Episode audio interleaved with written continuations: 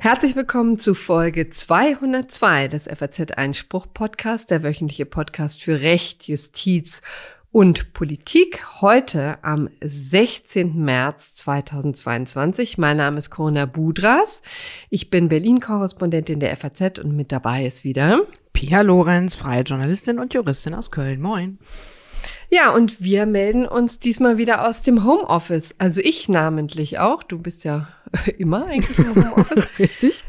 Aber ich, für mich ist es anders heute, denn vielleicht hört man es ein bisschen. Ich bin noch verschnupft, denn ja, ich habe Corona und bin deswegen musste ich mich absondern, sitze also zu Hause und es ist wieder so wie vor na, einem Jahr, als wir das ganz regelmäßig gemacht haben und ich mein schönes Mischpult noch nicht hatte. Ja, und das vermisse ich jetzt ehrlich gesagt wahnsinnig. Also man fühlt sich doch ein wenig nackt hier und hat die ganze Zeit Angst, dass das technisch alles nicht so funktioniert. Also bitte Daumen drücken. Wir schaffen das. Ja, genau.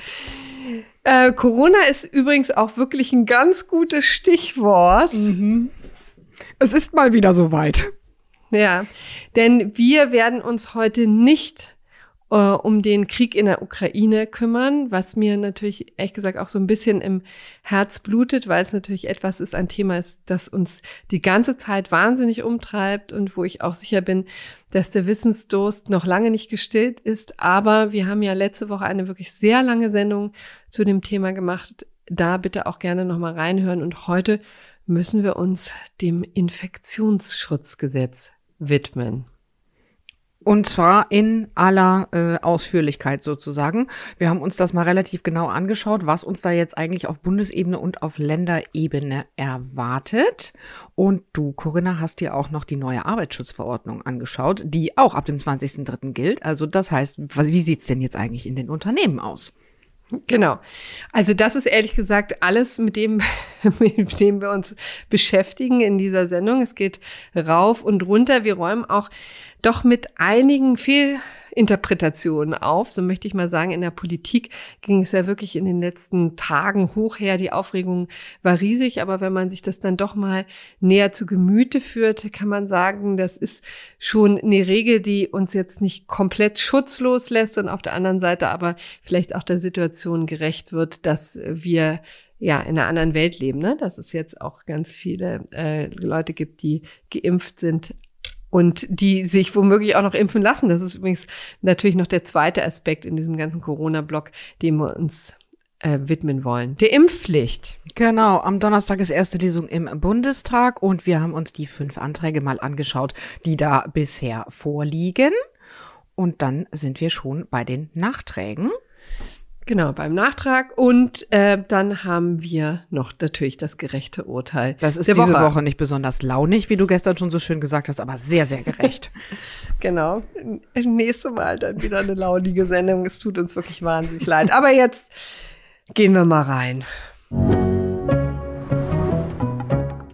Und legen los mit der Neuregelung des Infektionsschutzgesetzes, über die am heutigen Nachmittag, wir zeichnen auf am Mittwochmorgen, äh, der Bundestag debattieren wird. Also Corinna, legen wir mal langsam los und versuchen das irgendwie zu sortieren. Wie geht's denen jetzt eigentlich ab nächste Woche weiter?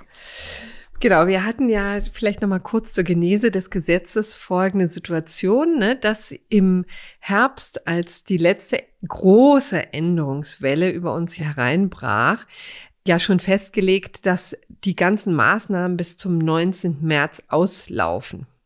Das steht eben in dem Infektionsschutzgesetz so drin und deswegen muss jetzt also auch der Bundestag tätig werden.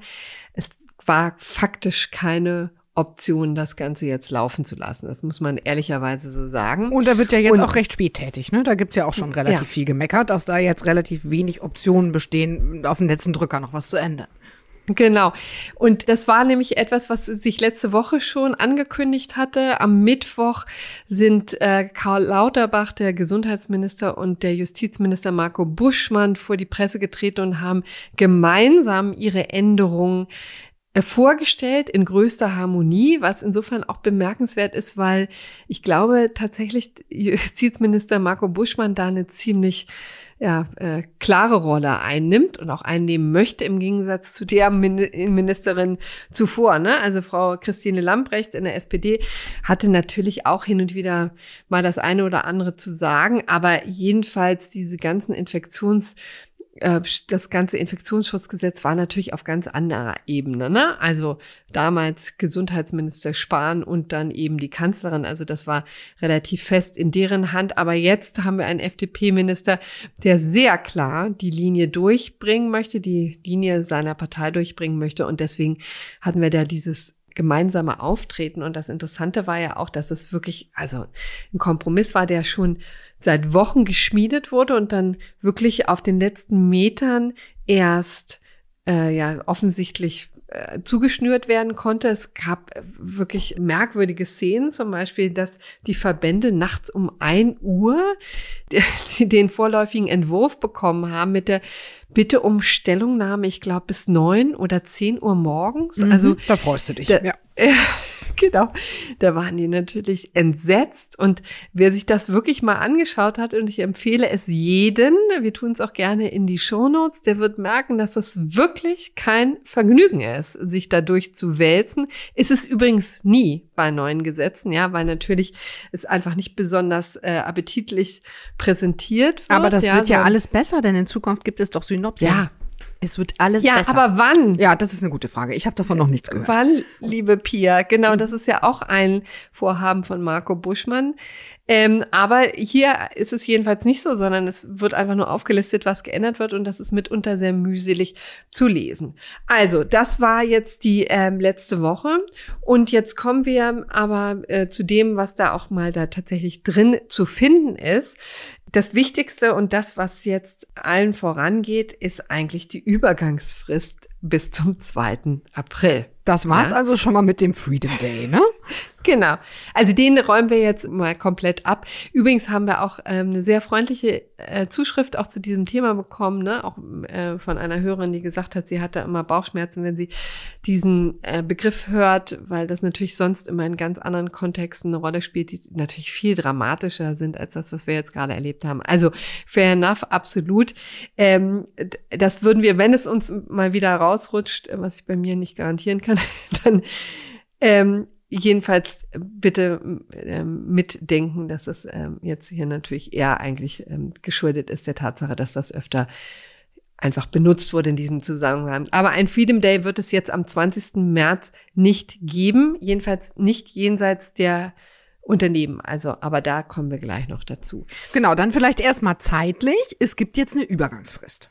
Genau, bis zum 2.4., wo im Wesentlichen alle Maßnahmen bis auf die Kontaktbeschränkungen weiter laufen können.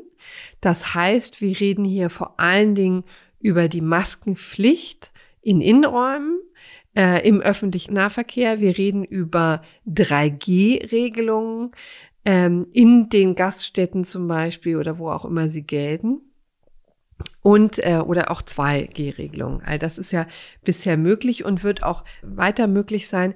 Da müssen die Landesregierungen nur einfach beschließen, dass sie das so machen wollen. Haben jetzt auch etliche gemacht.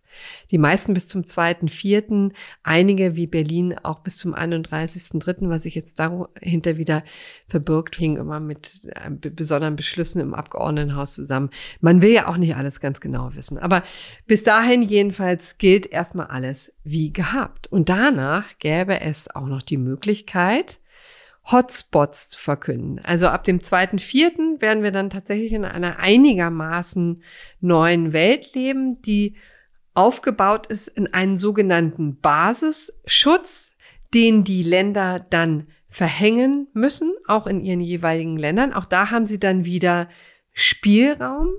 Und es gibt eine zweite Hotspot-Regelung, also eine, eine sozusagen eine verschärfte Regelung, wo wieder der Maßnahmenkatalog geöffnet werden kann. Auch hier wieder eigentlich der ganze Maßnahmenkatalog bis auf die Kontaktbeschränkung. Vielleicht noch ein kurzes Wort. Ne? Wir sind ja schon relativ abgespeckt in dem Maßnahmenkatalog. Ne? Was wir ja auch schon gar nicht mehr haben, sind die Ausgangssperren, die Beherbergungsverbote, die Reiseverbote. All das sind ja so Maßnahmen, die sich noch die noch dann gezogen werden können, wenn es eine epidemische Lage von nationaler Tragweite gibt. Ja, auch das war ja eine Debatte, die wir im Herbst rauf und runter geführt haben. Aber im Moment stehen diese Instrumente nicht zur Verfügung und werden es natürlich auch nicht. Genau, auch, auch die Clubs sind ja schon wieder offen, wenn auch mit 2G plus. Ne? Es gibt in, in der Gastronomie gibt es nicht mehr 2G, sondern nur noch 3G seit Anfang März. Das ist ja alles schon ein wenig aufgelockert worden. Das heißt aber, in den Hotspots kann vieles von dem, was die Länder derzeit machen können, auch weiterhin verhängt werden. Richtig? Genau. Und vielleicht fangen wir tatsächlich auch mal mit den Hotspots an. Sind Hotspots die neuen Risikogebiete eigentlich? Nee, kann man eigentlich so nicht so richtig sagen, denn also eigentlich die, mit den Risikogebieten hat sich ja dann nicht so wahnsinnig viel verbunden, oder? Also es ist eine interessante Frage, aber ich würde doch mal sagen, das ist jetzt hier eine neue Nomenklatur, an die wir uns äh, gewöhnen müssen erst. Was ist denn ein Hotspot überhaupt? Wann wird der denn ausgerufen? Also, der kann nur ausgerufen werden von dem jeweiligen Länderparlament. Auch hier war es wieder sehr wichtig, die Parlamente einzubinden und nicht die Regierung da ganz alleine äh, schalten und walten zu lassen. Das ist ja der FDP, aber ja auch den Grünen immer sehr wichtig gewesen. Und hier muss, geht das nur dann, ein Hotspot liegt nur dann vor, wenn es entweder eine neue Mutante gibt, einen neuen Virus, eine Virusvariante, und zwar mit signifikant höherer Pathogenität. Ja. Ein Wort, das ich auch erstmal lernen musste, ehrlich gesagt. Ja, man ahnt nur so dunkel, was es sein könnte. Äh, geht im Wesentlichen darum, dass diese Variante die Menschen kränker machen muss als bisher. Ja. Mhm. Also, also schlimmer ist irgendwie, ne? Genau, ja. schlimmer ist als äh, Omikron, so habe ich es. Und äh, da ist auch übrigens interessant, ha, geht schon los, ja. Also da streiten sich natürlich die Juristen. Das ist auch wirklich ein gefundenes Fressen für die Juristen, weil auch da natürlich viele unbestimmte Rechtsbegriffe auch sehr zu Diskussionen führen und man immer diskutieren kann, ja, was ist jetzt damit gemeint? Ist jetzt die höhere Pathogenität bezogen auf den Wildtypen, ja, das kann man wohl auf jeden Fall sagen, äh, oder auf Omikron, dann wäre man vielleicht auch schon leichter äh, dabei, ja, weil ja von Omikron ist ja immer heißt, dass sie milder ist, diese Virusvariante. Naja, also jedenfalls ist das noch eine Möglichkeit, das auszufüllen mit viel Diskussion und womöglich Rechtsstreitigkeiten. Es gibt aber auch noch eine zweite Voraussetzung, die gezogen werden kann oder die da, dazu führt, dass ein Hotspot vorliegt, nämlich bei Überlastung der Krankenhauskapazitäten in einer jeweiligen Gebietskörperschaft, ja. Und, und da, auch da gibt's keine konkreten Zahlen, ne? Also es genau, gibt keine Inzidenzen keine, oder keine, keine Hospitalisierungsrate oder whatever, sondern das steht da im Moment relativ inkonkret drin. Ja, und auch das war eben eine sehr bewusste Entscheidung, weil man eben gesagt hat, naja, also jetzt haben wir doch schon ein paar Virusvarianten, erlebt und haben festgestellt, dass sie sehr unterschiedlich wüten in der Bevölkerung, ja, dass man hier eben bei, gerade bei Omikron sind wir bei ganz anderen Zahlen, ja, aber die trotzdem sind die ähm, Krankenhäuser noch nicht so voll, wie es eben zu den schlimmsten Zeiten von Alpha, Beta oder Delta war, ja. Also insofern ist das vielleicht gar keine so doofe Idee zu sagen, da wollen wir keinen festen Rahmen vorgeben. Dieses Gesetz soll eben fluide sein, soll flexibel sein, so dass man es ähm, anwenden kann. Und man muss ja offen gestehen, dass ja die Gerichte da oft auch mitgegangen sind, ne, bei diesen flexiblen Möglichkeiten, äh, haben auch dem Gesetzgeber mal viel Spielraum gelassen. Also vielleicht ist das auch wirklich nicht die dümmste Variante. Was übrigens in der Diskussion immer so ein bisschen untergeht, ist, dass das äh, erklärt werden muss für die Gebietskörperschaften. Und auch da kann man vielleicht einmal deutlich sagen, auch das ist ein extrem flexibler Begriff. Also das können Kreise sein, also äh, Städte sein, ähm, Gemeinden sein, aber auch das Bundesland als solches. Ja, das macht die Sache natürlich einfacher, wenn das Länderparlament sagt, also hier ich greife jetzt mal zufällig Sachsen raus. Ja, hier in Sachsen ist die Situation generell so brenzlig und da hilft es uns auch nicht, dass es zwei äh, Gemeinden gibt oder zwei Landkreise, wo das alles ein bisschen entspannter ist. Ja, hier im ganzen Land gucken wir mit Argwohn auf die Überlastung der Krankenhauskapazitäten und deswegen verhängen wir für das gesamte Bundesland ein Hotspot. Das ist durchaus möglich und wäre eine sehr einfache Handhabung dessen. Das ähm, Ganze gilt dann übrigens für drei Monate. Ja, das muss man auch mal feststellen. Also da ist dann lustigerweise von diesem sehr flexiblen Ansatz dann wiederum nicht mehr so richtig viel zu sehen. ja, es sei genau. denn, der Landtag würde natürlich den Hotspot selbst wieder aufheben. Das können die schon machen, aber wenn sie nichts tun, dann ist ein, ein Landkreis, eine was auch immer, eine Gebietskörperschaft erstmal für drei Monate eine Hot, ein Hotspot und dann äh, steht weiterhin ein relativ weiter Instrumentenkasten zur Verfügung, mhm. was an Corona-Maßnahmen verhängt werden kann. Ne? Genau. Und dann kommen die Länder äh, Regierungen wieder ins Spiel. Denn die sind ja diejenigen, die tatsächlich die Verordnung dann erlassen, die also die Maßnahmen sich raussuchen und für diese jeweilige Gebietskörperschaft womöglich eben für das gesamte Bundesland festlegen. Das ist der Mechanismus. Und diese Verordnung übrigens wiederum, die gilt nur für vier Wochen. Ja, also das war der Mechanismus, wie wir ihn jetzt die ganze Zeit gesehen haben. Aber Jedenfalls diese Feststellung muss ähm, nur einmal getroffen werden für den Zeitraum von drei Monaten. Die Verordnung müsste dann immer nach vier Wochen spätestens angepasst werden. Vielleicht noch einmal zusammenfassend, wie sieht denn jetzt der Instrumentenkasten aus oder vielleicht andersrum, wie sieht er nicht mehr aus? Also es kommt ja jetzt schon ganz schön viel Gemecker aus den Ländern, die sagen, jetzt nehmen die uns schon wieder noch mehr Instrumente weg, das ist hier alles viel zu gefährlich, die Inzidenzen sind noch zu hoch, wir können ja gar nichts mehr machen. Ist das jetzt wirklich so dramatisch? Naja, also das Einzige, was tatsächlich wegfällt, sind die Kontaktbeschränkungen. Ja, denn, aber ich muss offen gestehen, wäre mal interessant zu wissen in der Praxis, welchen Einfluss die eigentlich noch gehabt haben. Ne? Denn die gab es ja jetzt eine ganze Zeit lang über für Ungeimpfte. Ja, ich frage mich persönlich, ob die das überhaupt gemerkt haben. Ja, ja. Ich auch, genau. Also ob sich daran tatsächlich irgendjemand gehalten hat, gerade jemand, der ungeimpft ist. Also daran habe ich auch so meine Zweifel. Aber ähm, gut, das ist jedenfalls das, was definitiv wegfällt. Wie sieht's denn aus mit äh, 2G, 3G, Schlag mich tot, Zugangsbeschränkungen? Die können weiterhin wie bisher verhängt werden. Also auch da ist der Mechanismus ganz klar. Es wird äh, in eine Möglichkeit geben für zum Beispiel den Gastwirt nach solchen Test Nachweisen, Test, Impf, Genesenen Nachweisen zu fragen. Und dann wird es auch die Möglichkeit geben oder wird er gezwungen sein, die Zugangsbeschränkungen zu erteilen. Ne? Also dann Leute einfach schlicht und ergreifend nicht reinzulassen. Also das ist der Mechanismus, wie gehabt, so kleine Notiz am Rande. Das war ein bisschen schlecht formuliert in einem der ersten Entwürfe. Auch das sorgte für Aufregung. Aber jedenfalls gestern hat mir die SPD zugesagt, dass das behoben wird und dass das wie bisher funktionieren soll.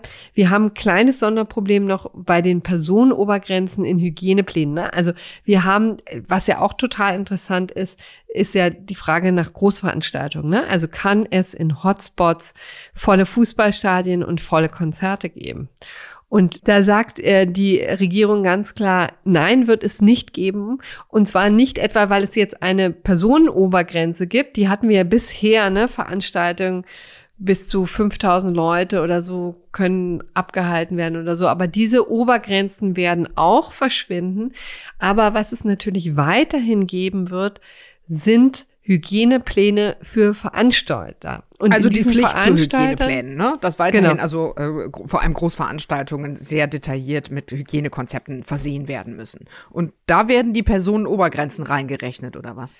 Ja, da die müssen ja sehr eng mit den Gesundheitsämtern abgestimmt werden. Diese Hygienepläne ist ja wirklich echt auch, glaube ich, nicht ganz trivial, sowas zu machen. Da wird dann drauf geachtet, ne, wie das mit äh, den Abstandsgeboten ist äh, und so weiter. Und da in diesem Zuge kann man natürlich auch sagen, also in diese und jede Halle können ähm, können eben nur so und so viele Leute, wenn wir darauf achten, dass der Abstand gewahrt wird. Ne? Im Zuge dessen, auch da wieder ist es flexibler als vorher, aber nicht komplett schutzlos. Also jetzt haben wir keine starre Obergrenze mehr, sondern am jeweiligen ähm, an der jeweiligen Situation ausgerichtet, ne? An der Art der Veranstaltung und ähm, an der Größe der Räumlichkeiten und so weiter und so fort. Also das ist jedenfalls der Mechanismus, wie er hier gedacht ist. Wird interessant sein, inwieweit das auch wie die Länder das in der Praxis. Genau. genau.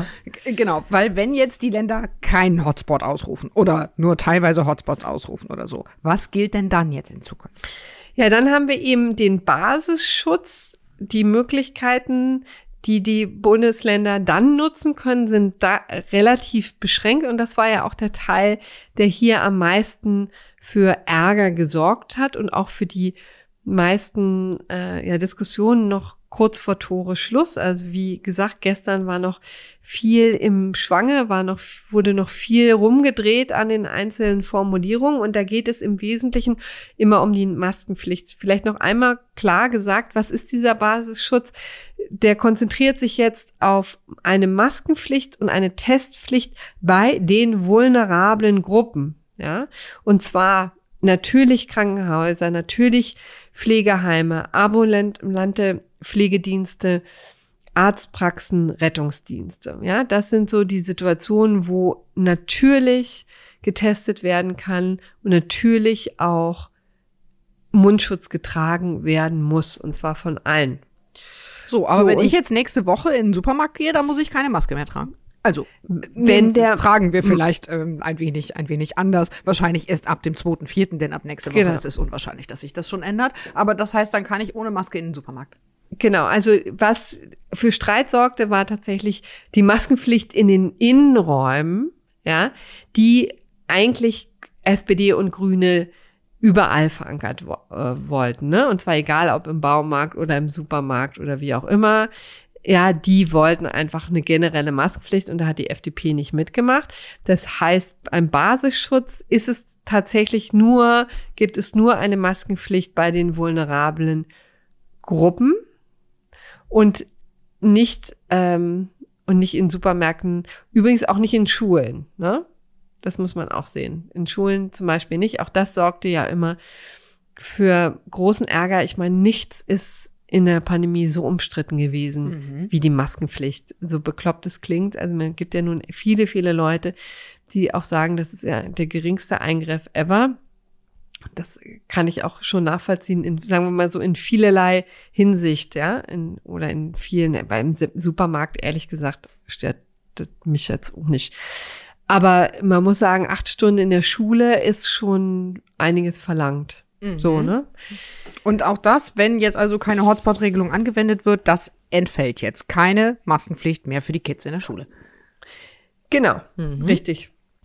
Okay, wie sieht's denn in öffentlichen Verkehrsmitteln aus? Ja, öffentlicher Verkehrsmittel ist auch so eine Traum. Ähm, Regelung. Äh, Regelung. Ja. Mhm. genau. Weil die gilt direkt in dem Fernverkehr und bei, in den Flugzeugen. Ne? Also, für also den die Maskenpflicht Fernverkehr, gilt die direkt auf Bundesebene im Fernverkehr, korrekt? Da bleibt Genau, richtig. Mhm. Da bleibt es auf jeden Fall. Das kann verankert werden im 28b Infektionsschutzgesetz. Weil der Bund zuständig ist für, für den Fernverkehr, Fern- und Flugverkehr. Genau. Mhm. Richtig. Dann gibt es aber noch eine Regelung für den ÖPNV. Auch dieser, die Maskenpflicht im ÖPNV ist im Basisschutz vorhanden. Also grundsätzlich kann man jetzt sagen, auch äh, in den Bussen und Bahnen müssen Masken getragen werden.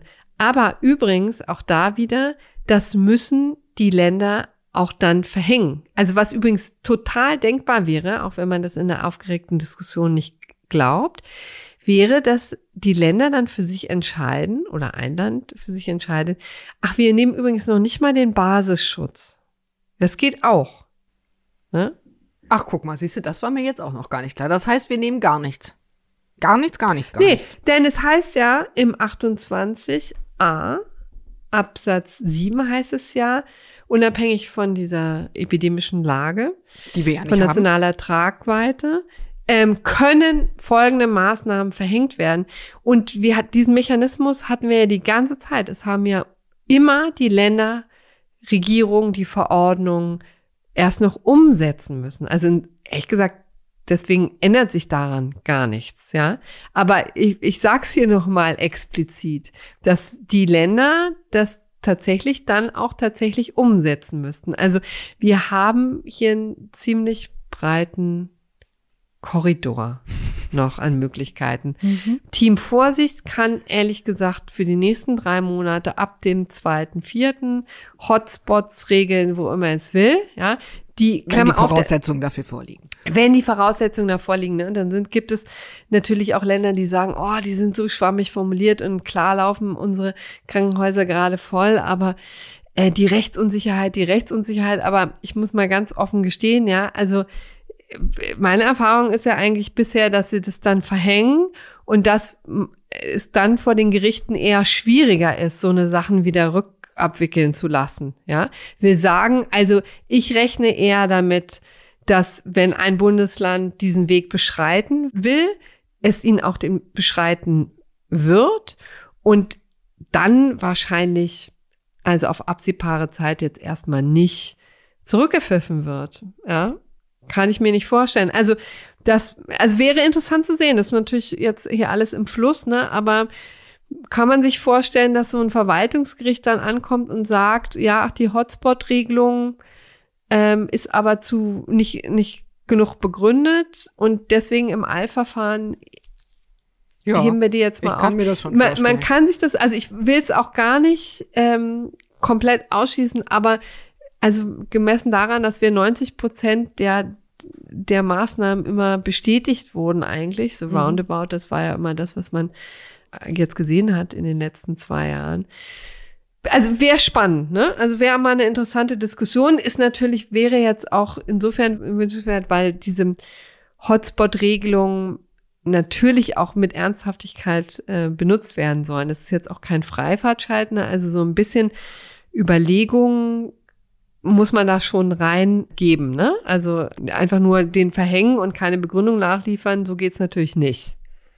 Aber ich glaube ja durchaus, dass angesichts der derzeitigen Inzidenzen sehr viele Länder diesen Hotspot ziehen werden und dass hm. das vielleicht auch so ein bisschen erklärt, warum zum Beispiel Gesundheitsminister Karl Lauterbach jetzt noch relativ entspannt wirkt, obwohl viele Leute sagen, ui, der Basisschutz, wir haben ja fast gar keine Instrumente mehr. Ne? Also Karl Lauterbach sagt ja und auch nicht zu Unrecht, die Länder können es ja ziehen, wo es erforderlich ja. ist. Und ich glaube, man kann auch davon ausgehen, dass das passieren wird. Und deshalb ist, glaube ich, auch die, die SPD und auch die Grünen sind da schon noch einigermaßen entspannt.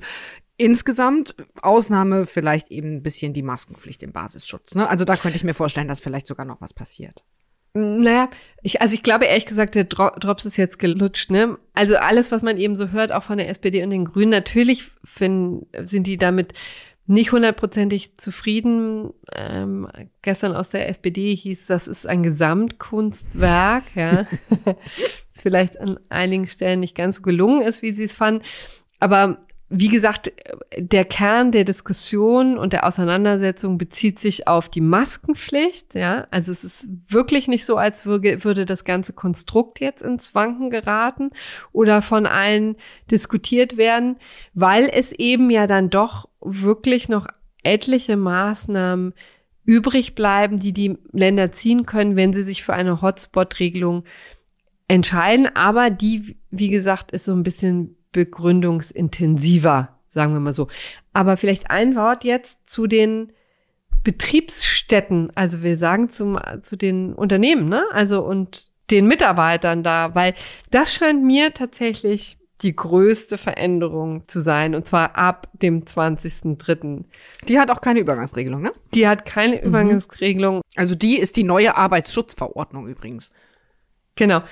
Ähm, das liegt eben genau daran, dass das Wesentliche in der Arbeitsschutzverordnung geregelt ist, die heute am Mittwoch vom Kabinett beschlossen werden soll und voraussichtlich auch durchgeht. Genau, das ist wie gesagt eine Verordnung, die wird nur im Kabinett beschlossen, die muss nicht mehr durch den Bundestag, ne? Anders als die Infektionsschutzregelungen, die jetzt alle noch durchgewunken werden müssen. Mhm.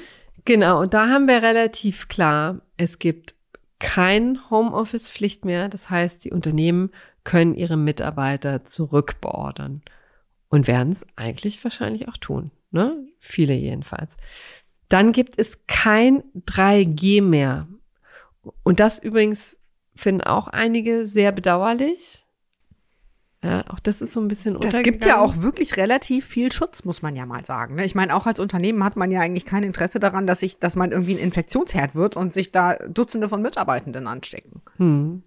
Für die Unternehmen, ehrlich gesagt, war es sehr angenehm, weil die eben deutlich machen konnten, ähm, ne, also so und so sind die Regeln, also wir wollen ja eigentlich gar nicht, aber wir müssen jetzt mal hier kurz gucken, ähm, ob ihr getestet, genesen oder geimpft seid. Und von da aus hatten sie zumindest einigermaßen Gewissheit. Können denn die Unternehmen trotzdem noch sagen, wir möchten aber hier nur 3G? Nee, das geht nicht. Das ist ziemlich eindeutig. Also, weil schlicht und ergreifend die Grundlage dafür weg ist, ne? Die ist explizit gestrichen, die steht wiederum im 28b und die wird ersatzlos fallen. So. Okay, und was ist mit Masken? Muss ich, sitze ich jetzt auch ohne Maske im äh, Großraumbüro? Ja, also das ist übrigens auch nochmal ein interessanter Punkt, der auch noch relativ offen ist. Es gibt jetzt die Möglichkeit für Unternehmen, also sie können natürlich vieles freiwillig tun, bis auf 3G, aber sie können natürlich auch die Leute in Homeoffice selber weiterarbeiten lassen, hindert sie ja keiner dran. Es gibt auch die Möglichkeit, dass sie Masken bereitstellen oder auch Tests bereitstellen. Aber die Mitarbeiter sind eben nicht mehr verpflichtet, die anzunehmen. Bei den Masken äh, ist es interessant. Bisher war tatsächlich eine Regelung in der Arbeitsschutzverordnung stand da drin, wo deutlich gesagt wurde, die Mitarbeiter müssen die angebotene Maske oder ein vergleichbares Äquivalent auch tragen. Das steht da explizit nicht mehr drin. So, und jetzt sagt das Bundesarbeitsministerium, SPD geführt, naja, das bedeutet aber nicht, dass der Arbeitgeber nicht doch eine Maskenpflicht verhängen kann. Schließlich ist ja ein relativ geringer Eingriff, ja, in, in die Persönlichkeitsrechte, so und steht aber nicht mehr drin steht nicht mehr explizit mhm. drin. Ja, könnte mhm. mir auch vorstellen, dass genau das dann für Ärger sorgt und dass sich dann Mitarbeiter ne, sagen, naja, also kann ja nicht ja, mal klar, verpflichtet nicht werden. Mhm. Ja. ja. richtig. Ja. Das glaube ich auch. Da ist das Konfliktpotenzial echt hoch. Das glaube ich auch. Ja, also das ist ein Bereich, der lustigerweise so ein bisschen links liegen geblieben ist in der öffentlichen Diskussion, den ich aber sehr wichtig finde, weil es eben einfach mal 40 Millionen Leute in Deutschland beschäftigen wird. Das sind ja nun mal 40 Millionen Beschäftigte, die wir haben. Ja. Und ähm, ich kann auch sagen, bei den Arbeitgebern und auch natürlich auch Gewerkschaften ist das natürlich ein Riesenthema. Und ich hatte gestern auch Kontakt ähm, zu Herrn Wutte, Joachim Wutte, aus der Grundsatzabteilung Recht von der Vereinigung der bayerischen Wirtschaft und äh, fand sehr eben interessant, was was der berichtet hat, auch was diese Unsicherheit und auch diese Auseinandersetzung bei den Unternehmen jetzt in den letzten Tagen für einen Eindruck hinterlassen hat. Und er sagte, ähm, aus Sicht der Arbeitgeber wäre viel wichtiger, längerfristige Planungssicherheit zu haben, anstatt in der Woche vor dem schillernden Freedom Day drei Kehrtwendungen in der Einschätzung zur anschließend gültigen Rechtslage vollziehen zu müssen. Das fand ich auch sehr schön zusammengefasst, weil bis gestern auch tatsächlich vieles relativ unklar noch war. Ne? Also insbesondere haben wir ja gehört, bei der Maskenpflicht, wie gesagt, kann man so oder so sehen. 3G wird es definitiv nicht mehr geben. Und bei der Homeoffice-Pflicht könnte ich mir auch vorstellen, dass das für Unmut sorgt und es dann eben zu neuen Reibereien kommt. Es war natürlich insofern einfacher jetzt für die äh, Mitarbeiter, das, wie es bisher war, klar. Naja, aber das ist im Moment die Lage zum Infektionsschutzgesetz. Vielleicht ja noch ein letztes. Wir haben heute ähm, die Lesung im Bundestag. Am Freitag ist es im Bundesrat und dann ist wahrscheinlich auch schon ab äh, Samstag in Kraft. Wir haben Donnerstag nochmal ein Treffen mit den Ministerpräsidenten und der Bundesregierung. Bin gespannt, was, ob da noch irgendwie was rauskommt, aber am Infektionsschutzgesetz selber wird sich wohl nichts ändern. Äh, jedenfalls auf dieser Ebene nicht, weil es einfach schlicht nicht geht. Ne? Also die äh, Länder haben da wenig zu sagen. Genau, also vermutlich nichts mehr ändern wird sich auch im Laufe der Woche äh, bei den Vorschlägen im Infektionsschutzgesetz im neuen zum Thema Genesenen und Geimpftnachweise, denn da ändert sich auch etwas.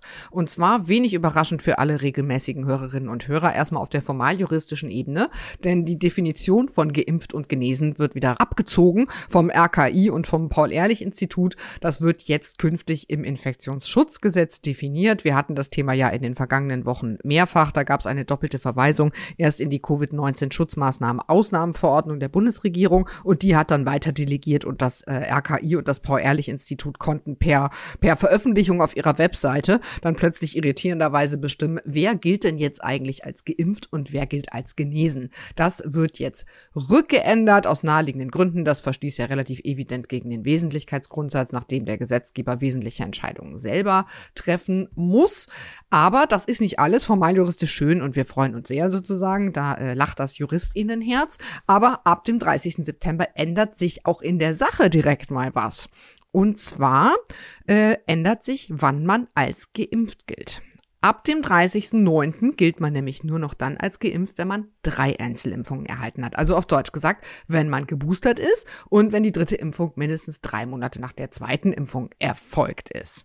Es reichen also nicht mehr wie bisher zwei Impfungen aus. Das ist jetzt nicht total überraschend, dass das passiert und es ist auch noch echt lange hin, weil wie gesagt, erst ab dem 30.09. Aber es steht jetzt immerhin schon im Gesetz. Also es wird Ausnahmen geben. Es sollen weiterhin zwei Impfdosen ausreichen, wenn man zum Beispiel nachweisen kann, dass man Antikörper gebildet hat oder wenn man vor oder nach der zweiten Impfung Corona hatte, also quasi genesen ist und das per PCR-Test nachweisen kann und 28 Tage seitdem vergangen sind. Ähm, es wird das ist der, mhm. auch interessant übrigens, ne? zum ersten Mal der Antikörpertest mhm. verankert, ja. ne? hatten wir bisher gar nicht. Hat äh, die Bundesregierung immer oder die Politik generell komplett ignoriert, mhm. ja, übrigens auch anders als andere Länder. Aber jetzt ist er erstmal drin, ne? Genau, äh, es ändert sich dagegen nichts, was vielleicht viele gehofft hatten am genesenen Status, denn wir erinnern uns, den hatte das RKI ja äh, mehr oder weniger äh, zumindest ohne öffentliche Kommunikation geändert von sechs Monaten auf drei Monate. Das heißt, man galt plötzlich nur noch drei Monate als genesen und das bleibt auch so. Also es gilt weiterhin, dass man erst 28 Tage nach der Genesung und dann bis maximal 90 Tage als genesen gilt. Ähm, das ist also weiterhin eine Abweichung von dem, was EU-weit gilt. Da gelten eigentlich die, die 180 Tage, also sechs Monate. Ja. Auch das mhm. muss man mal deutlich sagen. Ne? Auch mhm. da geht Deutschland schon ein Sonderweg, der Sonderweg, berühmte Sonderweg, genau. Also die Bundesregierung kann das auch weiterhin abweichend alles regeln, aber das steht jetzt eben auch äh, künftig im Gesetz, dann bitte mit angemessenen Übergangsfristen, denn das war ja eben da Mitte Januar so, dass plötzlich irgendwie von Samstag auf Sonntag sich das auf, dem auf den Webseiten von RKI und Paul-Ehrlich-Institut geändert hatte und plötzlich waren Menschen nicht mehr genesen, die damit noch für Monate kalkuliert hatten. Also das wird sich jetzt verändern. In der Sache bleibt es aber dabei nur noch drei Monate genesen Status. Ausnahme ist für die Einreise. Da bleibt es beim vollständigen Impfschutz. Das fand ich auch noch relativ wichtig, wenn seit der zweiten Impfung noch keine neun Monate vergangen sind. Das heißt, es ist jetzt nicht so, dass man plötzlich nicht mehr rein darf nach Deutschland, weil man keine Boosterimpfung hat. Da gilt es weiterhin für neun Monate auch irgendwie eine merkwürdige Ausnahmeregelung, auch wenn es dafür bestimmt irgendwie gute Gründe gibt. Auch wichtig, das ist vielleicht bisher auch noch keinem so richtig aufgefallen, es stehen jetzt die Selbsttests im Infektionsschutzgesetz drin. Also es sieht alles danach aus, dass wohl die kostenlosen Bürgertests relativ zeitnah wieder abgeschafft werden sollen, außer eben für Beschäftigte in Gesundheitseinrichtungen oder für SchülerInnen, klar, oder wenn man natürlich Corona-Symptome aufweist. Dafür gelten aber andererseits dann eben künftig auch Selbsttests unter Aufsicht als Tests sozusagen. Man kann dann also für 2G oder 3G, wenn das in Hotspots Hotspots weiterhin verhängt werden sollte, ähm, sich vor Ort testen, wenn da jemand zuschaut, also keine Ahnung, wenn man in die Kneipe gehen will oder so, ähm, dann, dann kann der, der Kneipier sich das anschauen. Dann gilt aber natürlich dieser negative Selbsttest nur für den Zugang zu dieser Kneipe. Also man kann halt natürlich nicht mit, mit einem Selbsttest loslaufen, den man irgendwie zu Hause gemacht hat oder vor Kneipe A gemacht hat und dann äh, durch, noch durch die Stadt ziehen und sagen, guck mal, ich habe doch vorhin aber einen Selbsttest gemacht, bin negativ, super. Mhm. Nein, so funktioniert es natürlich nicht, weil das wäre ja null kontrollierbar. Fand ich trotzdem da, interessant, steht. Super interessant und gut, dass du das auch nochmal so deutlich sagst, weil auch da hatte ich echt den Eindruck, also dass sich die öffentliche Diskussion wirklich an einen völlig falschen Themen aufhängt, weil gerade das mit diesem Bürgertest, das wird noch interessant werden, glaube mhm, ich. Absolut, ja, genau. Also das, das geht auch alles im Moment so unter und, und das war uns heute wirklich auch sehr wichtig, deshalb machen wir das auch so ausführlich, dass wir so ein paar Dinge einfach mal versuchen gerade zu rücken. Ne? Also mhm. dieses ganze Geplapper von Freedom Day und so, das ist halt alles nicht halb so, wird nicht halb so heiß gegessen, wie es gekocht wird, wie man so schön sagt. Ja, äh, und da ist viel Politik auch eben dabei, ne? mhm. ne? Und also, aber auch auf der anderen Seite das Unvermögen, sich selber zu verkaufen, ne? Also das mit Blick auf die SPD zum Beispiel und das, was man da irgendwie geschafft hat, weil die steht jetzt so ein bisschen dämlich da. Aber gut. Genau, es sieht so nach außen eigentlich alles so aus, als hätte die FDP sich in allen Belangen so durchgesetzt und weil der, weil im Basisschutz so wenige Instrumente vorhanden sind. Äh, Tatsache ist aber eigentlich, dass ja zumindest in sehr vielen Gebieten die Hotspot-Regelungen heute noch locker verhängt werden könnten. Ich weiß, wovon ich spreche. Ich wohne in Köln. Wir haben ja hier äh, Karneval gefeiert. Äh, ne, von daher sind die Inzidenzen natürlich auch dementsprechend. Und von daher finde ich eigentlich auch, dass die SPD sich da schon etwas unter Wert verkauft, denn da sind durchaus sehr viele Instrumente noch vorhanden, wenn es in Gebieten nicht gut läuft. Nun gut, ähm, jetzt sind wir aber tatsächlich bei der Impfpflicht, ne? Genau. Die wollten wir euch einmal kurz vorstellen. Die äh, Impfpflicht ist diese Woche dann jetzt endlich mal im Bundestag. Das kommt einem ja irgendwie ein bisschen weird vor. Auf der einen Seite irgendwie diskutieren wir hier über Lockerungen aller Orten und das kommt einem irgendwie wie mieses Timing vor und kommunikativ relativ schwierig. Auf der anderen Seite, die Zahlen steigen natürlich drastisch wieder an. Also die Inzidenz ist heute so hoch wie nie zuvor mit 1607 Immer noch sterben natürlich relativ viele Menschen an oder mit Corona und natürlich gibt's auch immer noch Long-Covid. Ähm, die Impfquoten sind auch immer noch schlecht in Deutschland. Also Stand heute haben immer noch nur 76,5 Prozent der Bevölkerung mindest ein, mindestens eine Impfung. 75,7 sind vollständig gegen Covid-19 geimpft. Vollständig geimpft ist, wie wir gerade nochmal gelernt haben, ja derzeit zweifach geimpft und noch nicht mal 60 Prozent sind geboostert. Das sind ähm, miese Zahlen.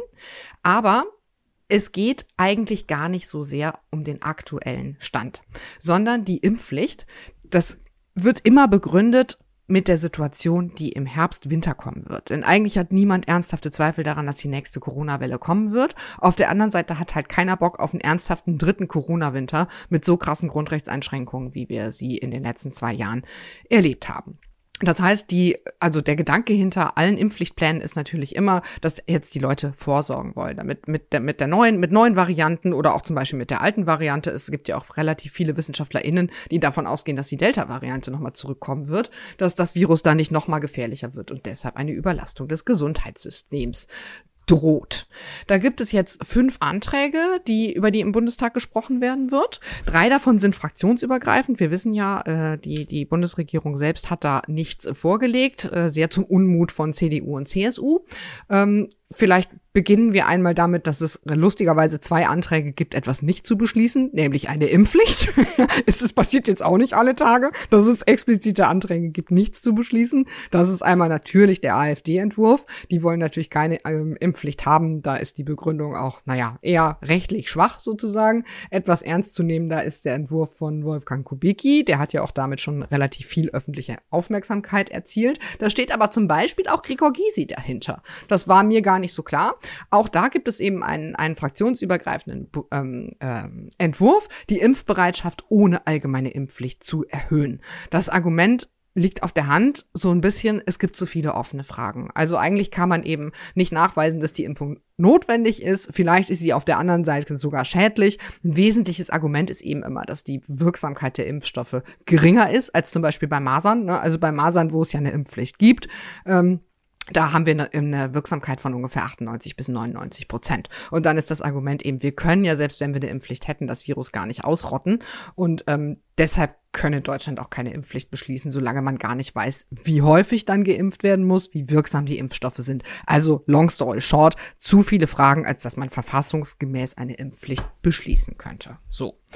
Und es gibt dann aber nicht nur Anträge, Dinge nicht zu beschließen, sondern es gibt vor allem einen Antrag, der, bei dem es im Moment so aussieht, als ob der wohl die besten Chancen hat. Der wird derzeit von 233 Abgeordneten unterstützt, unter anderem von Olaf Scholz zum Beispiel, von Gesundheitsminister Karl Lauterbach, aber natürlich nicht in seiner Funktion als Gesundheitsminister, sondern nur als Abgeordneter, aber auch von Annalena Baerbock oder Janosch Dahmen von den Grünen und natürlich von Dirk Wiese von der SPD.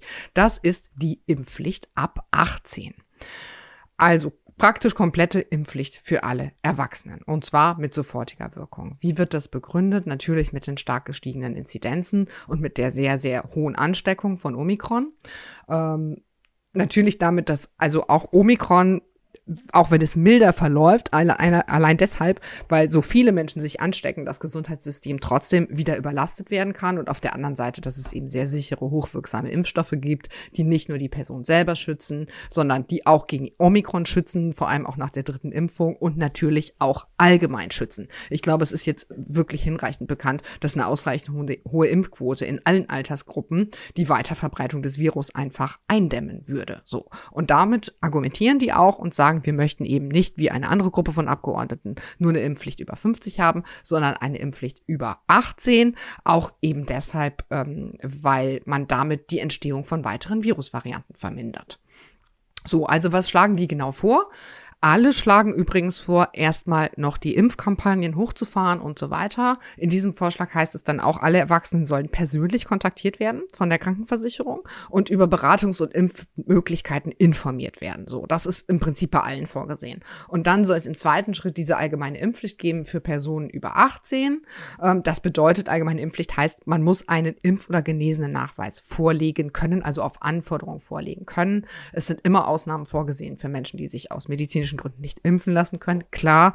Und für Schwangere jeweils im ersten Drittel der Schwangerschaft. Das soll alles auch relativ häufig evaluiert werden, nämlich vierteljährlich und erstmal sowieso nur gelten bis 31.12.2023. Also das wäre mhm. dann maximal ein Jahr und drei Monate roundabout.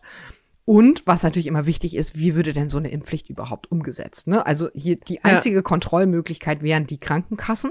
Da soll es in diesem Vorschlag, also es, es stellt sich keiner das vor, dass es ein, auch. das ist ein, ja, die freuen sich bestimmt total, das glaube ich auch. Aber ich glaube, das muss man schon noch immer wieder betonen. Es soll nicht so sein, dass die Polizei oder irgendwelche Ordnungsbehörden dann in Häuser rennen und Menschen Nadeln in die Arme rammen. Ne? It's not gonna happen. Und es gibt auch keine ähm, keine Zwangsmittel, die vorgesehen wären, mit Ausnahme von Zwangsgeld, also auf Deutsch gesagt Bußgeldern. Und wenn die uneinbringlich wären, soll es auch explizit keine Ersatzzwangshaft oder, oder gar Erzwingungshaft geben. Das ist alles nicht vorgesehen.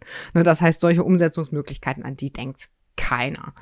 Ähm, das, die argumentieren im Prinzip damit, dass sie sagen, wenn wir eine Impfpflicht, so wie das andere Entwürfe vorsehen, erst ab dem Herbst aktivieren würden, dann würde das einfach aus zeitlichen Gründen nicht mehr ausreichen. Denn wie gesagt, es geht ja eben, wir müssen uns wappnen gegen diese Welle, die im Herbst kommen wird. Das heißt ab September aller spätestens Oktober. Und man braucht ja drei Impfungen. Und selbst wenn man die ersten beiden Impfungen mit einer Taktung von zwei Wochen kriegen würde, müsste man die halt spätestens im Juni bekommen, damit man im September geimpft wäre. Das heißt, ähm, die argumentieren damit, wir können jetzt nicht noch irgendwie abwarten, abwarten bis zum Herbst, sondern wir müssen sofort damit loslegen. Hm. Und um vielleicht das auch nochmal an dieser Stelle zu sagen, wie der zeitliche Ablauf ist. Wir haben ja jetzt die erste Lesung. Die zweite und dritte Lesung ist voraussichtlich für den 7. April geplant. Ne? Mhm. Also wir reden jetzt, wir kommen jetzt in der Tat in die heiße Phase dessen. Ähm, das heißt, Mitte April könnte sozusagen die Sache auch schon entschieden sein. Hier also quasi, das ist der breiteste mit äh, Impfungen ab 18. Ne? Genau, und zwar auch sofort zu beschließende Impfpflicht sozusagen. Ja. Dann gibt es noch einen zweiten Entwurf, der ist schon etwas vermittelnder. Äh, der ist zum Beispiel, äh, Cem Özdemir unterstützt den, aber auch Kevin Kühnert, also der SPD-Generalsekretär, äh, einer der relativ bekannten Initiatoren ist der Andrew Ullmann von der FDP. Mhm. Und da muss man sagen, dass der jetzt wohl, da können wir euch auch noch mal einen relativ spannenden Artikel von Helene Bubrowski, die ja auch hier manchmal den Podcast mitmacht, verlinken von gestern. Der ist, äh, der, der geht wohl von seiner eigen, von seinem eigenen Entwurf jetzt mittlerweile immer weiter weg. Ähm, wie übrigens weite Teile der FDP, die jetzt eigentlich schon sagen, na ja, eine Impfpflicht wollen wir eigentlich doch gar nicht mehr. Dieser Entwurf sagt aber im Grundsatz ebenfalls erst noch mal persönlich kontaktieren, alle Erwachsenen und so weiter weiter. Aber der Unterschied ist dann eben, ähm, dass man ab dem 15.09 falls das nach der Infektionslage und dem Stand der Impfkampagne erforderlich wäre, den Bundestag schon heute in die Lage versetzen würde, durch Beschluss festzulegen, dass Personen über 50 geimpft oder genesen sein müssen. So, also das sind dann direkt zwei Voraussetzungen, die der allgemeine Impf, die allgemeine Impfpflicht sozusagen nicht hätte. Erstens mal, es betrifft nur Menschen, soll nur Menschen über 50 betreffen und zweitens, es soll auch jetzt noch nicht aktiviert werden, sondern es würde eben dann jetzt nur ins Gesetz reingeschrieben, naja, ähm, wir gucken dann mal, wie es aussieht, ähm, unter bestimmten Voraussetzungen, die auch noch nicht sehr genau definiert sind, muss man sagen, soll der Bundestag dann sehr schnell agieren können und ab dem 15.09., also Mitte September, würde das dann in Kraft gesetzt umgesetzt werden. Wir haben es gerade schon gehört, die VerfechterInnen einer allgemeinen Impfpflicht sagen, das ist natürlich alles viel zu spät. Weil wenn ich dann die Leute erst verpflichte, sich impfen zu lassen, dann ist, ist man halt Mitte Dezember und dann sind wir schon in der Welle wieder mittendrin. Auch da Durchsetzung mit keine Zwangsmittel. Es gäbe nur ein Zwangsgeld und so weiter. Die Begründung liegt auf der Hand. Ab 50 Jahre ist natürlich ein milderes Mittel, weil logischerweise viel weniger Menschen dann sich impfen lassen müssten. Und äh, diese Gruppe beruft sich auch stark auf den Ethikrat. Der Ethikrat hat zum Beispiel auch gesagt, dass so im Vergleich zu einer undifferenzierten Impfpflicht für alle Erwachsenen ähm, ein, ein milderes Mittel natürlich irgendwie ja ethisch besser vertretbar wäre. Verfassungsmäßig ist es äh, klar auch ein, ein näherliegend ein milderes Mittel und begründet wird es natürlich alles darum, da, dass über 50-Jährige schwerere Verläufe haben. Das wissen wir ja. Ne? Also wir erinnern uns alle an den an den Start der Pandemie, als wir ja auch nach dem Alter dann quasi priorisiert haben. So, und dann gibt es noch den, das sogenannte Impfvorsorgesetz der, der CDU-CSU-Fraktion. Also die haben auch als Fraktion einen, als Oppositionsfraktion einen Vorschlag vorgelegt. Ähm, der ist gar nicht so weit entfernt äh, von dem, dem ich gerade vorgestellt hatte. Auch da soll es dann darum gehen, dass der Bundestag in die Lage versetzt werden würde, sehr schnell zu entscheiden, dass ab Herbst ein Impfmechanismus steht da immer drin, äh, greifen muss. Also, und dieser Impfmechanismus soll dann vorsehen, dass eine gestufte Impfpflicht in Kraft treten würde. Also erstmal quasi für die äh, über 60-Jährigen, dann für die äh, über 50-Jährigen und natürlich für bestimmte Berufsgruppen, also keine Ahnung, Kita-Mitarbeitende und so weiter. Das ist auch noch relativ schwammig. Da steht dann sowas drin wie, es kommt aber auch eine darüber hinausgehende Impfpflicht in Betracht. Also auch da muss man sagen, noch nicht so richtig ausdefiniert. Die Voraussetzungen, wann der Bundestag das eigentlich beschließen soll, soll, sind auch noch nicht wirklich da drin. Da heißt es natürlich irgendwie bei neuen Varianten Funktionssystem des Gesundheitssystems in Gefahr, Funktionsfähigkeit, pardon. Aber ähm, so richtig definiert ist das auch noch nicht. Hm. Das sind die fünf Anträge, die auf dem Tisch liegen. Wir haben es gerade schon gesagt, die FDP wird da immer kritischer. Ja, also um genau das vielleicht noch, auch noch mal aufzugreifen, ne? das äh, alles ist natürlich ein Spiegel der gesellschaftlichen Debatte und dem, was wir jetzt gerade sehen mit der Einführung der einrichtungsbezogenen Impfpflicht, ne? Wir haben schon drüber gesprochen. Die gilt übrigens, die scharf gestellt seit gestern, also seit Dienstag, den 15.3. gilt die einrichtungsbezogene Impfpflicht. Haben wir hier auch schon weitreichend diskutiert. Auch da wieder eine unglaubliche politische Aufregung zwischendrin, ja, die keiner hat richtig kommen sehen. Auch da wieder die Vorwürfe, äh, schlecht vorbereitet, zu viele unbestimmte Rechtsbegriffe, zu wenig Leitplanken für die Gesundheitsämter, aber sie ist jetzt da. Viele Bundesländer haben auch gesagt, sie räumen sehr großzügige Übergangsfristen für die Mitarbeiter ein. Ich bin wirklich gespannt. Ich meine, das muss man ja sagen, das eine hängt an dem anderen dran. Ja, also so sehr wie der Gegenwind da jetzt gekommen ist, auch, auch ganz, aus ganz unterschiedlichen Ecken. Ja, auch viel aus dem Medizinbereich.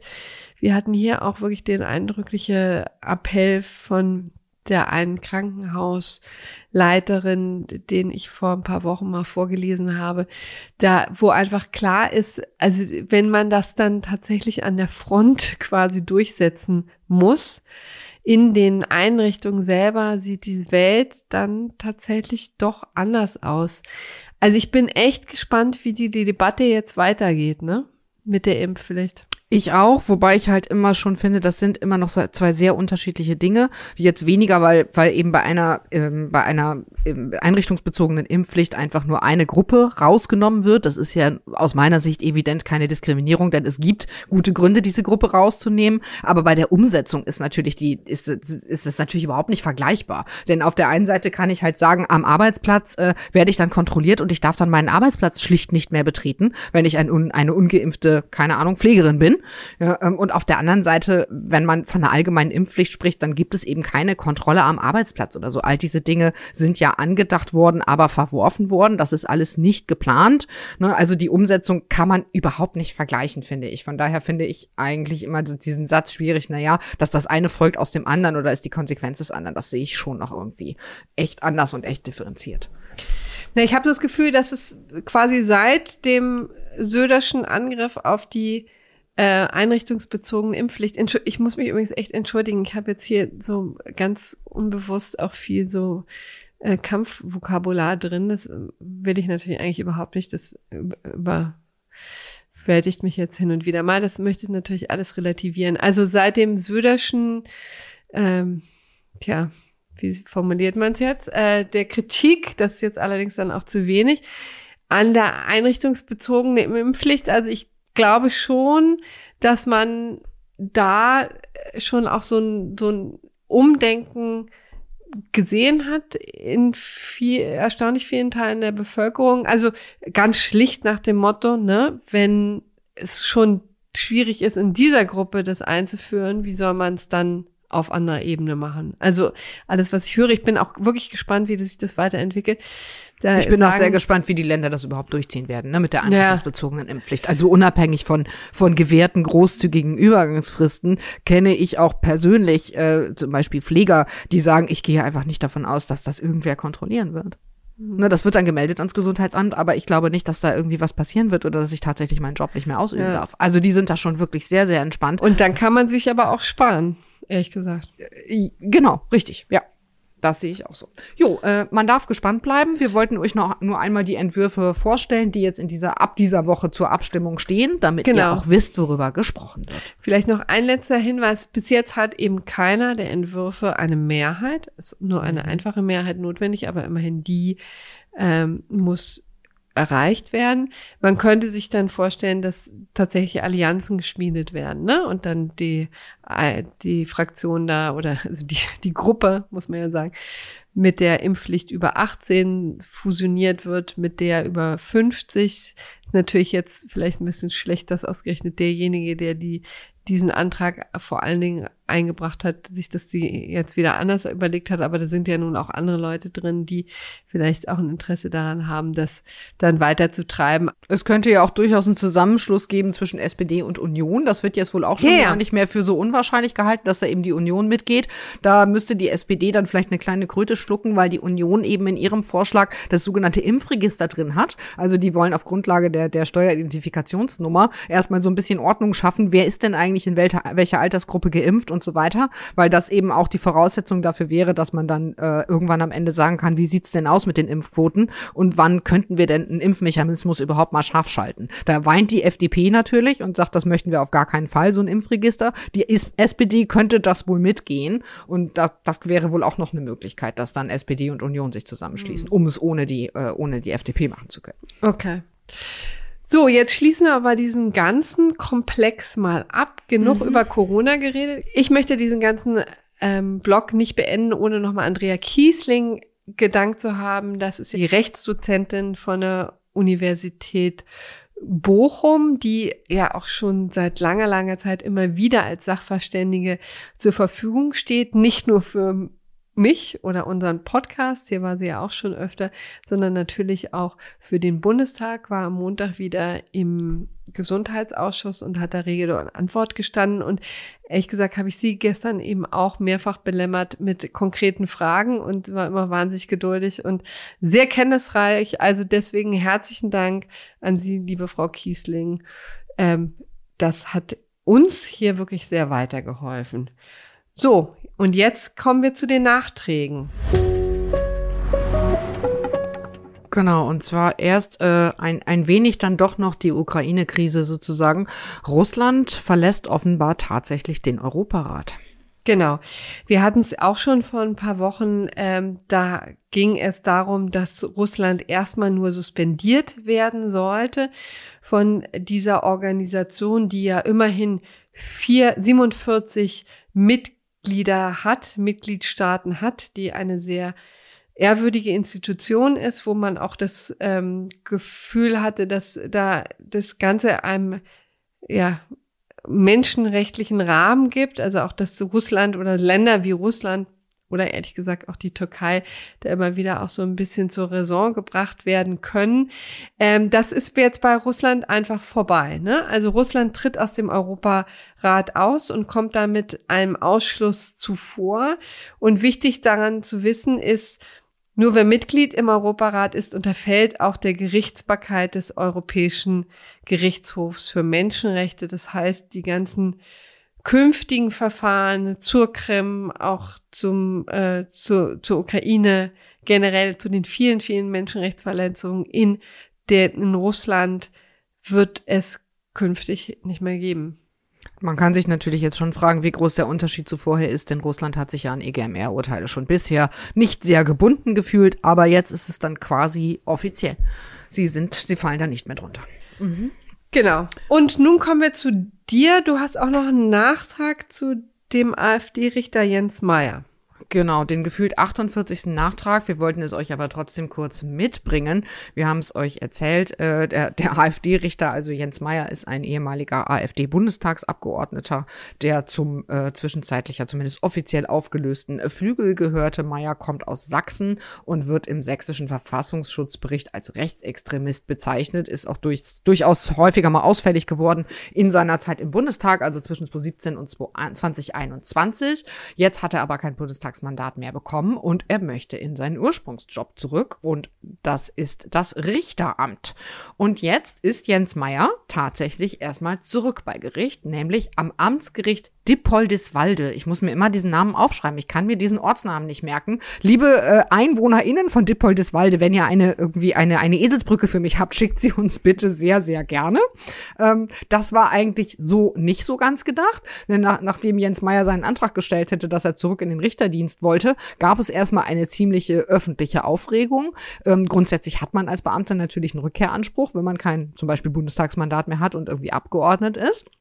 Aber auch dem Justizministerium in Sachsen wurde dann ähm, angesichts zunehmender öffentlicher Empörung wohl auch mal irgendwann klar, dass man sich das wohl doch mal anschauen sollte, wenn da so ein, ich sag's jetzt mal also offen so wie es ist, ein Verfassungsfeind wieder zurück auf die Richterbank möchte.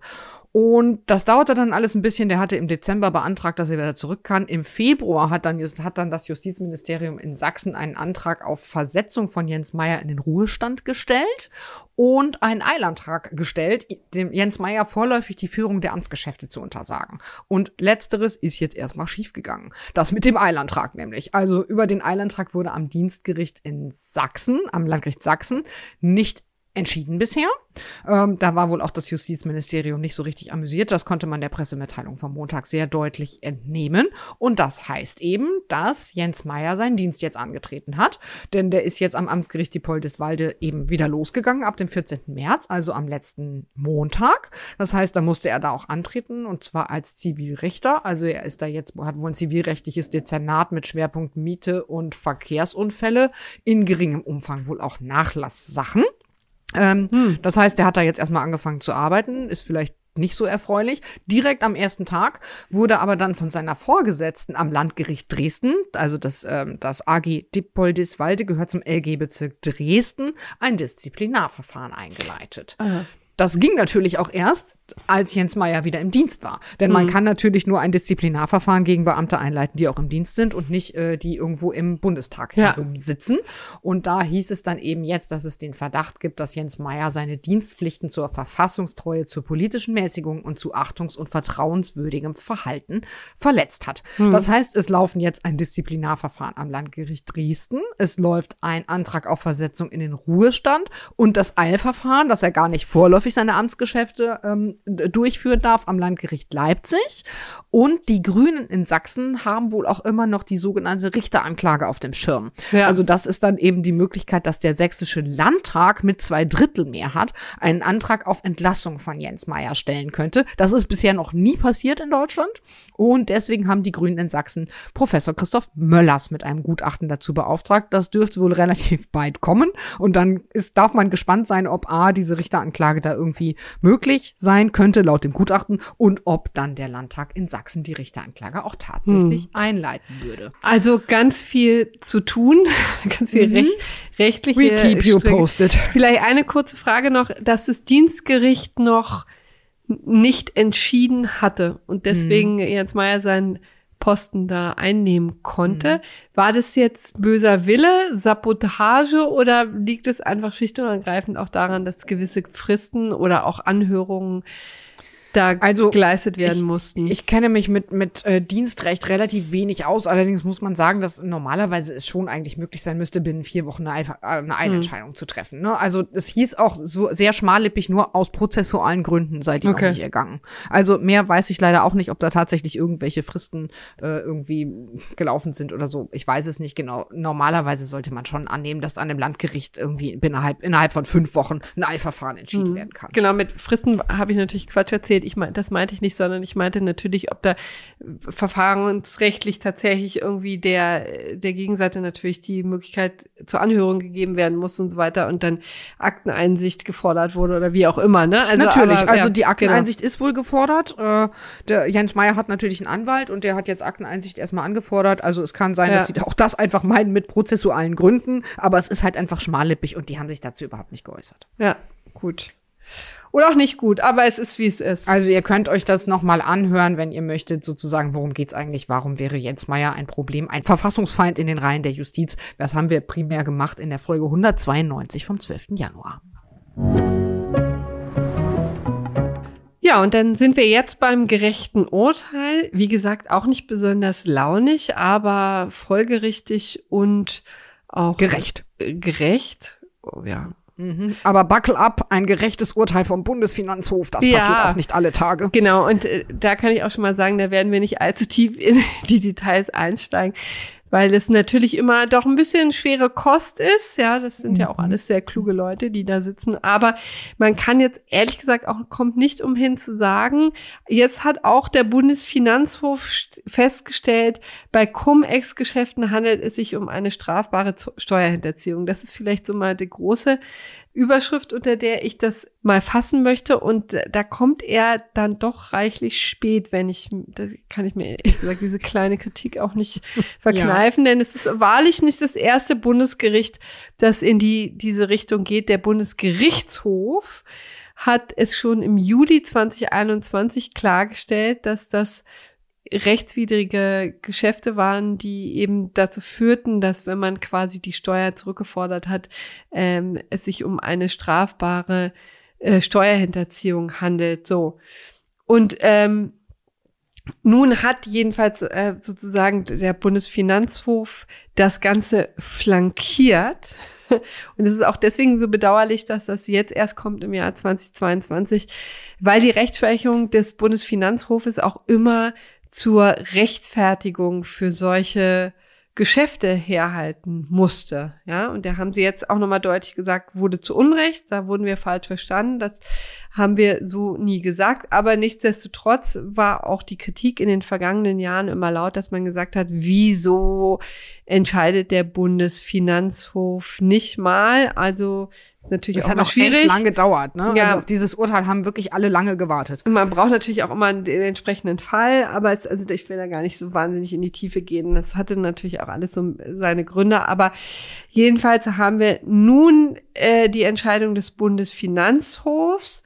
Und äh, vielleicht erkläre ich noch mal ganz kurz, worum es ging. Geklagt hatte ein US-amerikanischer Pensionsfonds, der eben eine Steuererstattung haben wollte. Und zwar in Höhe von 27 Millionen Euro.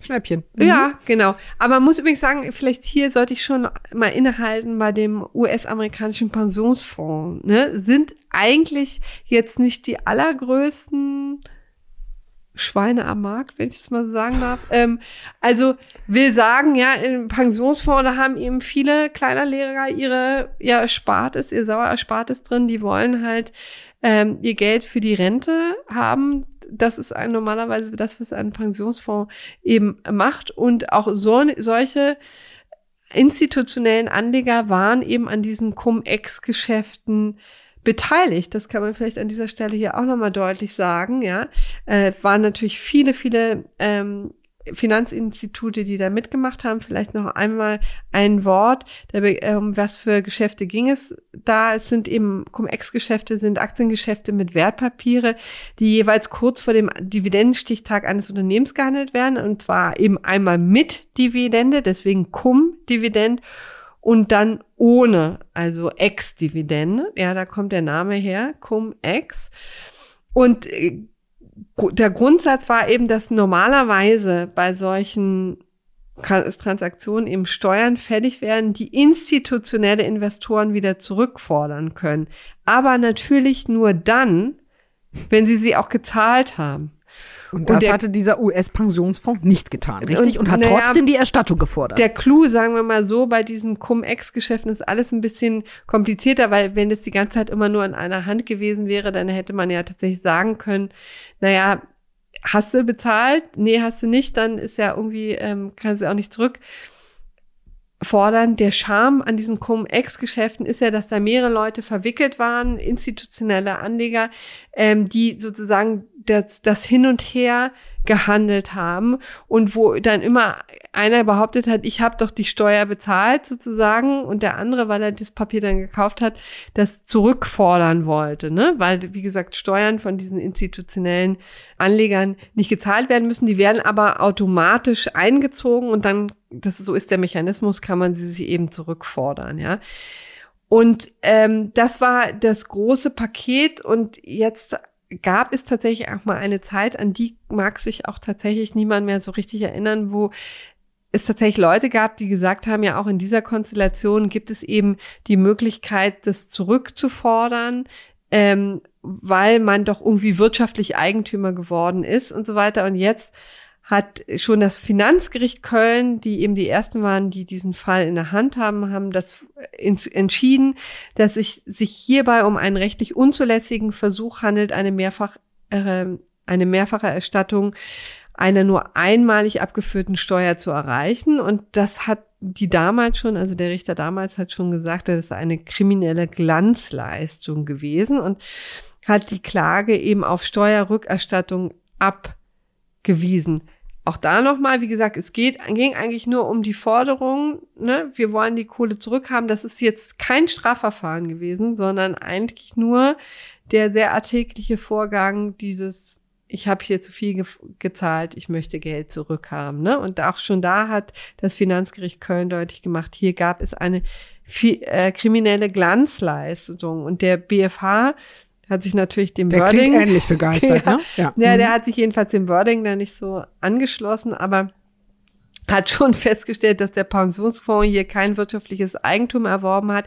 Hier geht es nämlich um ein modellhaft aufgelegtes Gesamtvertragskonzept, nachdem der Erwerber die wesentlich mit dem Aktienerwerb verbundenen Rechte weder ausüben kann, noch nach dieser Konstruktion soll. Ja, er hat vielmehr nur die Funktion, eine, seine Rechtsform in den Geschäftsablauf einzubringen.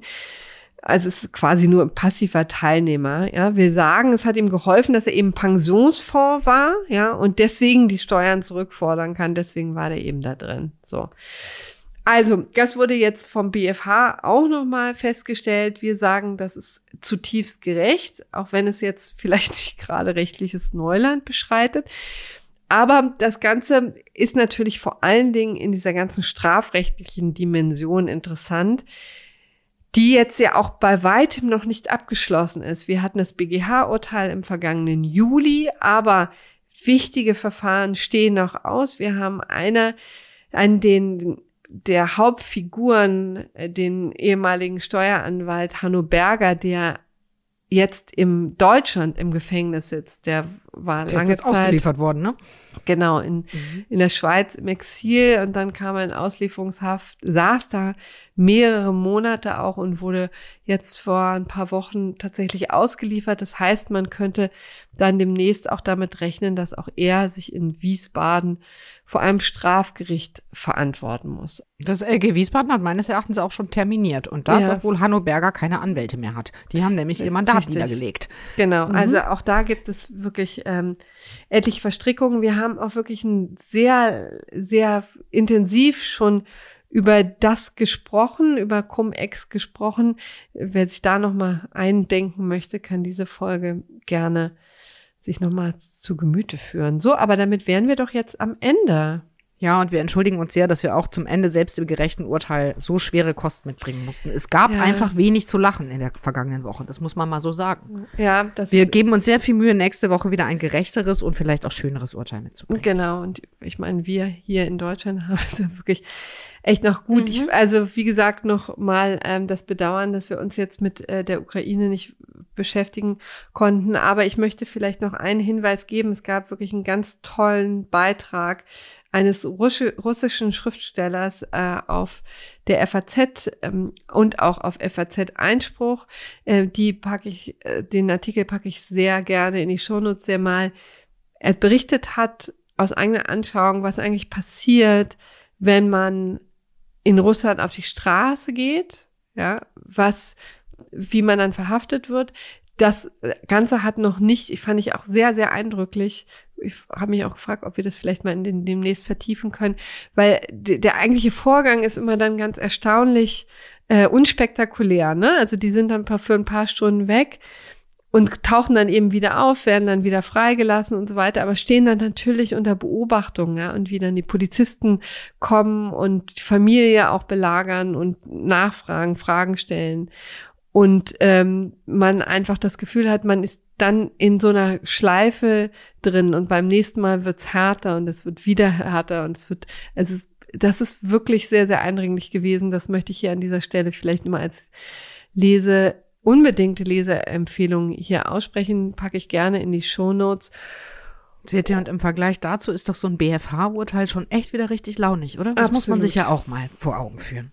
Gut. Also bleibt uns Richtig. gewogen. Ja, Ähm, habt eine gute Woche da draußen. genau. Wir freuen uns über Feedback äh, unter einspruchpodcast.faz.de und wünschen eine schöne Restwoche. Bis dann. Tschüss. Ciao.